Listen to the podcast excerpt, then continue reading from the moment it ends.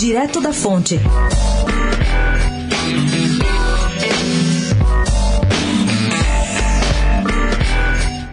Enquanto prefeitos e governadores batalham duro com os congressistas sobre estarem dentro ou fora da reforma da Previdência, começa a correr na CCJ do Senado um projeto que tem tudo a ver com eles. Apresentado pelo tucano Antônio Anastasia, ele propõe que se autorizem estados e municípios a oferecerem como garantia para fechar parcerias público-privadas, as famosas PPPs, os repasses que recebem mensalmente da União na forma dos fundos de participação.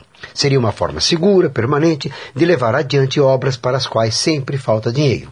O texto chega com duas grandes vantagens. A primeira é que, sendo recursos da União e entrando todo mês, é uma garantia segura para as empresas interessadas nesse negócio. E a segunda, já que o risco de calote é praticamente zero, os juros dos contratos podem ser menores. A fórmula já acabou sendo discutida e usada aqui e ali, mas falta-lhe um formato seguro e em nível nacional. E é preciso saber também como os prefeitos, principalmente, vão dispor desses recursos que em muitas pequenas cidades pelo país afora são tudo o que eles têm, até mesmo para pagar salários. De qualquer forma, o relator Tasso Gereissati está confiante e acha que pode entregar seu relatório dentro de algumas semanas. Gabriel Manzano, do Direto da Fonte, especial para a Rádio Eldorado.